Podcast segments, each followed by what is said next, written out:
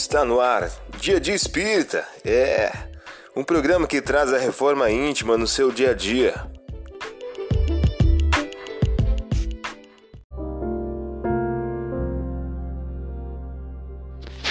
Mensagem do dia.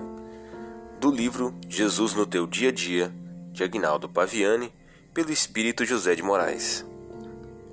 O título de hoje traz a seguinte questão: O pensamento. O pensamento é força de atração. Não creia, meu amigo, que pensamentos negativos são irrelevantes simplesmente porque não se transformam em ações.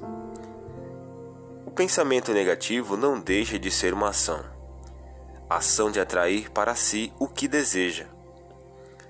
Mas eu apenas penso, não faço. Justificam-se muitos, porém, ao pensar, instala-se o desejo. Arquiteta-se a ação nefasta que, não raras vezes, deixa de ser concretizada pela ação material por falta de oportunidade. Uma das atividades mais difíceis é conseguir educar o pensamento. Já que ninguém pode ver o que pensamos, criamos situações danosas para nós mesmos. Comece um treinamento de educação do pensamento. Tente, por exemplo, ao surgir uma ideia negativa, substituí-la imediatamente por uma positiva. Ao surgir um desejo ilícito, fazer uma prece. Concentrar-se naquilo que é bom. O pensamento é tão importante que os obsessores conseguem descobrir seu ponto fraco. Não pelo que fala, mas pelos seus pensamentos mais secretos. Você é o que você pensa. Você ouviu a mensagem do dia. Vamos à nossa reflexão?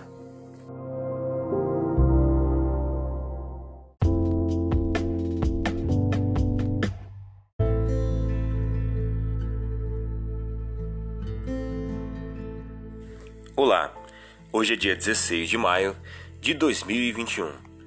Vamos à nossa reflexão? Depois de olhar a todos, disse ao homem: Estende a tua mão. Ele a estendeu e esta ficou sã. Cheios de furor, os escribas e fariseus perguntavam uns aos outros o que fariam a Jesus. Lucas, capítulo 6, versículos 10 e 11. Meta do mês: desenvolver a simplicidade. A ausência de humildade comanda o incentivo à loucura nos mais dolorosos conflitos passionais. Emmanuel, do livro Pensamento e Vida. Meta do dia: procure servir humildemente na obra do bem, a fim de colaborares com maior proveito. Sugestão para sua prece diária: prece rogando a Deus o combate ao orgulho. Vamos agora ao nosso quadro de defeitos e virtudes? Enumere três atitudes nascidas do orgulho que estão impedindo seu progresso moral. Ah, enumere também três metas de humildade que você irá exercitar a benefício da sua reforma íntima. Você ouviu a reflexão do dia.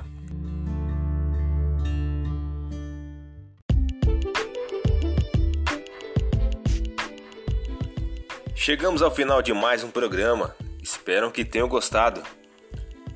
Dia Dia Espírita, um programa que traz a reforma íntima no seu dia a dia.